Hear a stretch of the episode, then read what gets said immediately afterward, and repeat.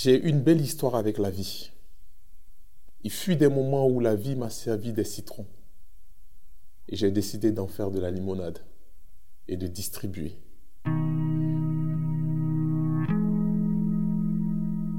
Je suis euh, Florent Youzan.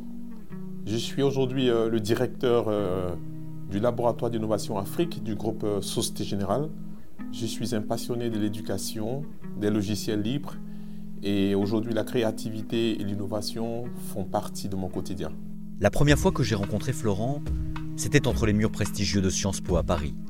200 ans d'histoire nous contemplaient pendant que nous débutions une formation sur le thème Manager à l'ère digitale. Florent est venu spécialement de Dakar au Sénégal pour apprendre et s'initier. Une formation hybride que l'on appelle Blended Learning entre cours en présentiel et formation à distance avec des contenus vidéo. Cette formation d'un nouveau genre nous a réunis tous les deux dans un petit groupe pour travailler en mode projet. J'ai tout de suite senti le courant passer entre nous, son sourire, son enthousiasme et cette présence. Une présence hors norme qui nous emmènera deux mois plus tard lors du grand oral à réaliser l'impensable, faire danser le jury. Un moment à jamais gravé dans nos mémoires.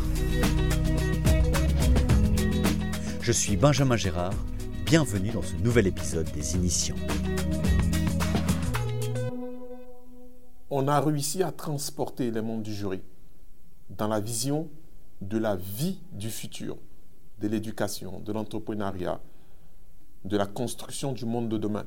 On a réussi à embarquer les membres du jury et c'était ça le plus important pour nous. Nous nous sommes dit, je me rappelle très bien, euh, lorsque nous devions passer devant ce jury, nous sommes venus pour nous faire plaisir et pour embarquer ceux qui nous écoutent dans ce monde merveilleux que nous avons réussi à construire en équipe. Et c'est surtout ça qui, qui, qui, nous a animés et on a réussi surtout à partager notre passion avec les membres du jury. Moi, j'étais complètement impressionné par, euh, par toi. Ça te vient d'où, cette, euh, cette faculté de t'exprimer euh, à l'oral avec autant d'aisance et où on a finalement juste une envie, une seule envie, c'est de, de s'asseoir et de t'écouter et de t'écouter même pendant des heures s'il faut. Je, je dirais que j'ai une belle histoire avec la vie. J'ai passé les dix premières années de ma vie sans pouvoir aligner deux mots de suite. C'est-à-dire? Ben, Je n'arrivais pas à parler. Les dix premières années de ma vie, c'était ça. Et quelqu'un que j'apprécie énormément m'a dit, tu es la seule personne à pouvoir détruire cet handicap. C'était qui cette personne? C'est mon père. Il m'a dit, tu es la seule personne à pouvoir détruire cet handicap. Et sache que, pour moi, tu n'es pas malade. Même si tu n'arrives pas à aligner deux mots, tu n'es pas malade. Parce que tu as en toi ce qu'il faut pour construire ton lendemain. Qu'est-ce qu'il faisait ton père dans la vie? Il était ingénieur euh, télécom. Et il a été pour moi un véritable mentor en développement personnel. Et euh, aujourd'hui, il, il a pris sa retraite mais il reste encore entrepreneur dans l'âme parce qu'il continue, même dans, ses, même dans ses années de retraite, il continue toujours d'entreprendre. Il a plusieurs activités, euh, c'est sa passion. Mais je retiens euh, de cette personnalité le pouvoir de construire le futur par soi-même, par son engagement, par sa volonté et surtout par la confiance en soi.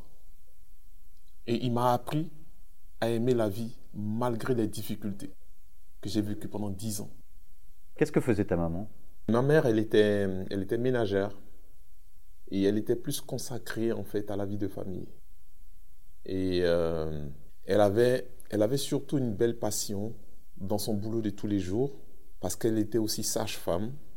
Et euh, avec elle, j'ai aussi appris euh, la force du service la force de savoir donner à autrui ce dont il a besoin au moment opportun. Et tant qu'on n'arrive pas à offrir aux autres ce dont ils ont besoin, on traverse la vie. Mais on ne vit pas cette vie, parce qu'à la fin, nous sommes tous conditionnés à réussir ensemble ou à perdre individuellement. Et ce sont des leçons de vie de toute mon enfance jusqu'à aujourd'hui que je continue de parfaire par mes actions, que je continue de parfaire aussi par mes interactions. Et je me, je me rends compte euh, en réalité que notre force, c'est les autres. Et je pense que ce sont des valeurs qu'il faut qu'on partage. Ce sont des valeurs qu'on doit aussi pouvoir enseigner. Tu vivais où euh, quand tu étais petit, euh, Florent? Est-ce que tu avais aussi des, frères et sœurs? J'ai des frères et sœurs. J'ai vécu euh, avec mes parents. J'ai vécu en Côte d'Ivoire. J'ai vécu dans la commune d'Abobo. C'est une commune précaire. Et je, je me dis que la commune dans laquelle je vivais, c'est un quartier dans lequel tout le monde vivait avec la peur au ventre. Qu'est-ce que je deviendrai demain? Qu'est-ce que je ferai demain? C'est un quartier dans lequel tout le monde vit en se disant, euh, je suis né dans une famille euh, euh, modeste, je vis dans un quartier pauvre, est-ce que j'aurai la chance de réinventer mon futur? Et cette peur a tellement animé cette jeunesse qu'elle a brûlé des étapes, mais des étapes qui sont nécessaires pour construire l'homme. Parce que le futur se construit sur la base de la résilience de chaque personne. Il faut souffrir, selon toi, pour euh, pouvoir être, euh, devenir soi-même? Je ne suis pas de ceux qui pensent qu'il faut, qu'il faut souffrir dans la vie pour se construire euh, un avenir, mais je crois fermement que dans les moments difficiles, il faut arriver à ressortir une capacité de résilience. Il faut arriver à faire en sorte que notre vie soit peut-être un mode de survie. Et euh, à un moment donné, je me suis dit, il est important, si on veut construire notre lendemain, de pouvoir s'instruire énormément. C'est pas parce qu'on vit dans des conditions difficiles qu'il ne faut pas s'instruire. C'était aussi devenu pour moi une arme. Je me suis dit, il faut s'armer pour construire demain. Les, clés que tu as que tu as trouvées pour pouvoir t'instruire, tu les as trouvées où? Je, je dirais que je les ai trouvées dans trois endroits spécifiques. Je les ai trouvées d'abord dans ma famille. Euh, mon père était ingénieur de formation. Donc c'est quelqu'un qui était très orienté sur, euh, sur l'éducation, sur l'instruction et tout, surtout sur le partage de connaissances. J'ai beaucoup appris à l'école, surtout dans l'interaction que j'avais avec des amis à l'école, des professeurs à l'école, et aussi j'ai beaucoup appris dans les livres. Au point qu'aujourd'hui, euh, j'ai fait des livres, un deuxième monde intime. Quel est le livre qui t'a le plus... Euh, quel est ton livre de... comme on dit, hein, quel est le livre que tu emmènerais sur une île déserte? Euh, aujourd'hui, je dirais euh, Ruruck.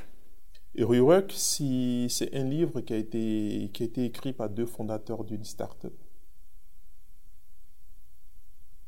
Et je l'ai lu à plusieurs reprises. Je l'ai aussi offert à plusieurs amis parce que c'est un livre qui casse les idées reçues sur l'entrepreneuriat en général, sur la vie en entreprise, sur l'innovation. Et c'est un livre qui m'a permis à un moment donné de ma vie de, de savoir que euh, j'étais peut-être hors du cadre, mais je n'étais pas fou. Qu'est-ce que tu entends quand tu dis que tu étais hors du cadre? À un moment de, de ma vie, j'ai tout lâché pour me consacrer avec un ami dans un laboratoire de recherche sur, euh, sur les réseaux Wi-Fi solidaires et sur l'innovation frugale. J'avais tout, lâché parce que j'avais besoin de passer à autre chose. J'étais très bien payé, je, je, je, j'avais un emploi stable et tout. Mais je me suis dit, euh, je ne suis pas réellement dans ce que j'ai envie de faire. J'avais besoin de vivre ma passion j'avais besoin d'allier ma connaissance informatique et la philosophie qui m'a toujours plu en fait. Je suis un gros acteur des logiciels libres en Afrique et je partage profondément cette philosophie de l'informatique qui s'adapte et qui s'adopte, de l'informatique qui est au service de l'humanité et non de l'homme qui, qui, soit au service de l'informatique. Et euh, je me suis orienté avec cet ami dans ces moments de recherche. Ça a été, ça a été un déclic. Tout le monde me, disait, mais écoute, qu'est-ce que tu as laissé ton boulot pour, pour aller euh, euh, jouer avec des boîtes de conserve? Parce qu'on utilisait des boîtes de conserve pour faire des répéteurs Wi-Fi qui permettaient de capter des signaux à plus d'un kilomètre en vol d'oiseau. C'était c'était un délire pour beaucoup de personnes. On, est ici euh, à Paris, on, est, euh, on a réussi à trouver un espace calme ouais. sur le salon Vivatech, le salon des nouvelles technologies.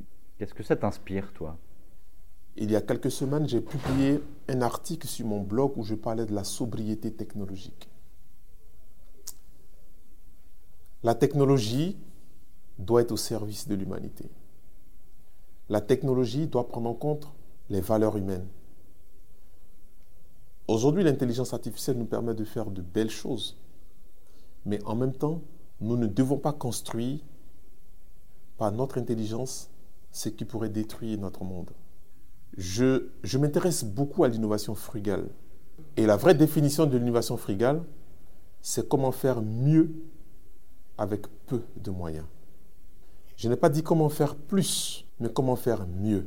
Et si on arrive aujourd'hui à créer toute cette technologie que je vois à Vivatech, cette technologie euh, avec des possibilités énormes, si cela doit nous permettre de mieux construire l'avenir de l'humanité, je pense qu'on aura touché du doigt le but réel de la technologie. Et j'aime bien euh, un polytechnicien, mathématicien, philosophe d'entreprise belge Luc de Brabander, qui définit la créativité comme étant la capacité à changer de perception et l'innovation comme étant la capacité à changer le quotidien de la population, le quotidien de celui qui l'utilise. Et si nous arrivons à changer le quotidien de nos populations par de la technologie, nous faisons de l'innovation. Mais si nous créons des robots aujourd'hui qui ne changent pas le quotidien de nos populations, mais qui détruisent plutôt le quotidien de nos populations, nous avons failli à notre mission. Qu'est-ce qu'on pourrait dire de toi, Florent, et qui te ferait plaisir parce que c'est vrai? Ben, Je dirais tout simplement que je suis un homme qui apprend à vivre en s'appuyant sur les valeurs de l'homme et qui apprend aussi à construire l'homme en s'appuyant aussi sur les valeurs de l'homme. Je, je... ce sont quoi alors tes valeurs, ou ta valeur principale? Si tu en avais une à définir quand tu parles des valeurs de l'homme, celle qui, celle qui est ton fondement à toi ça va, ça va te faire rire, mais c'est la valeur de l'autre. On ne réussira à rien faire dans ce monde tant qu'on ne reconnaît pas la valeur de l'autre. Parce que ce qui nous manque se trouve chez l'autre. Et, je le dirais euh, avec beaucoup, beaucoup, beaucoup d'intérêt. Euh, je veux pouvoir vivre en considérant le bonheur pas comme un objectif, en considérant le bonheur comme le quotidien. Et Confucius disait, que le bonheur ne se trouve pas au sommet de la montagne, mais dans la manière de gravir la montagne. Et pour moi, c'est ça le plus important. Qu'est-ce que je puise de fondamental? Qu'est-ce que je puise euh, de valorisant chez l'autre chaque jour pour avancer? C'est tout le bonheur, ça. Le bonheur, c'est aujourd'hui, c'est dans le présent. L'interaction que j'ai avec toi, c'est tout mon bonheur à moi. Parce que je puise dans, cette interaction ce qu'il me faut, moi. Tu as des enfants aujourd'hui? Oui. Tu en as combien? J'ai deux enfants, Chris et Océane. Chris, il a 9 ans. Océane, elle a 13 ans. Qu'est-ce que tu as à leur transmettre? Si tu avais une chose à leur transmettre à tes enfants? Je veux pouvoir en fait transmettre à mes enfants ce qu'on m'a transmis. Toute la confiance que l'homme avec grand H doit avoir en soi. Je pense que c'est c'est la meilleure arme qu'on puisse donner à quelqu'un dans la vie pour qu'il puisse affronter le futur.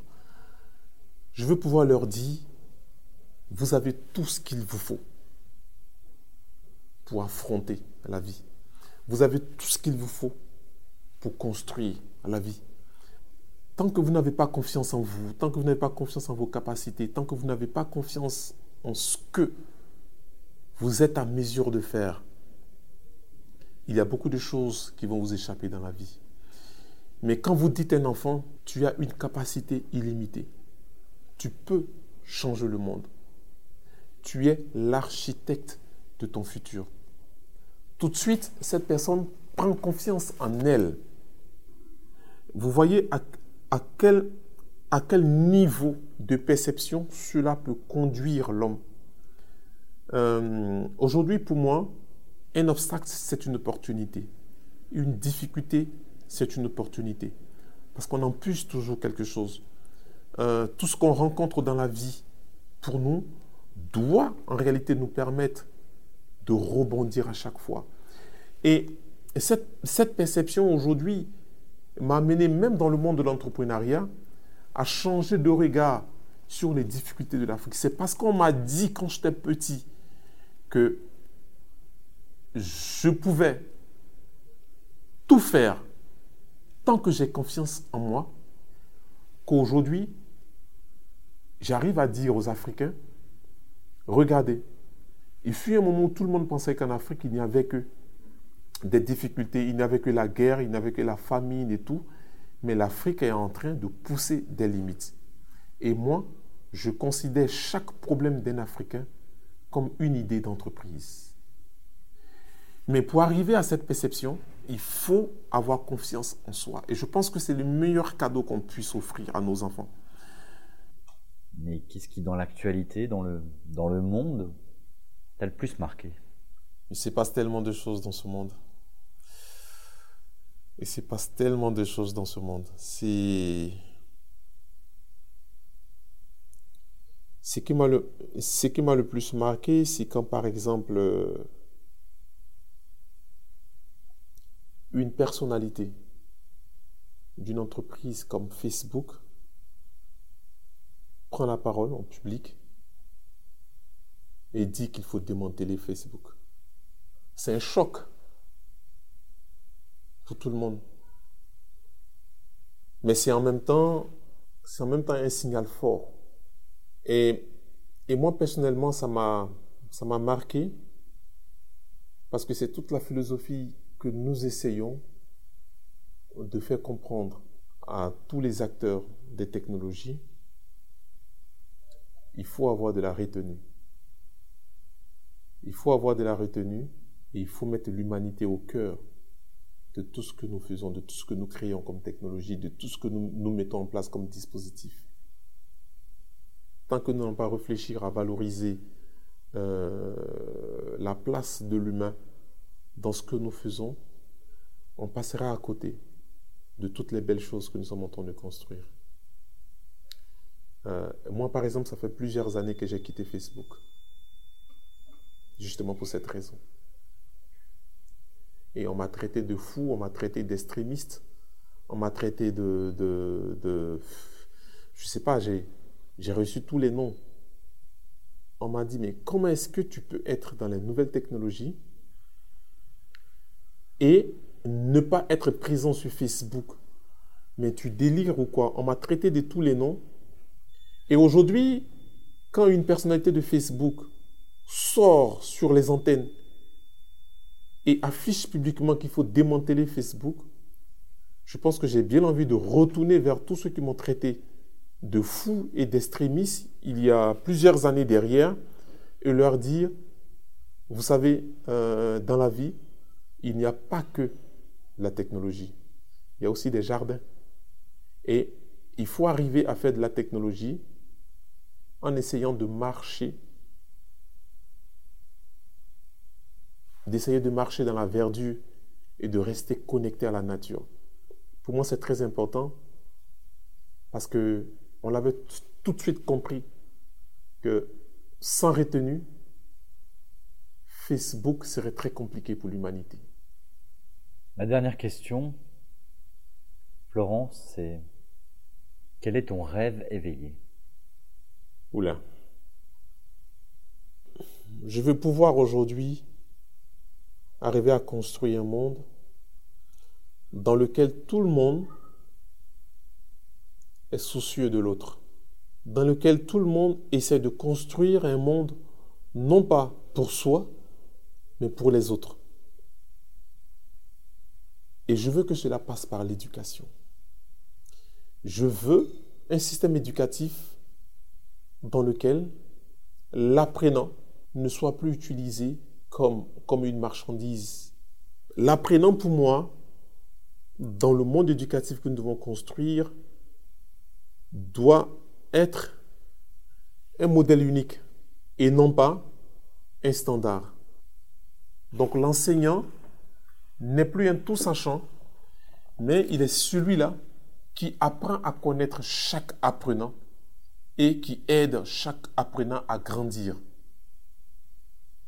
Je veux un système éducatif dans lequel les évaluations ne doivent plus être des répétitions, des récitations, ne doivent plus être, par exemple, euh, le rendu exact de ce qu'on a appris, mais évaluons chaque apprenant par sa capacité à contribuer au monde, à contribuer à l'évolution de ce monde par ce qu'il a appris.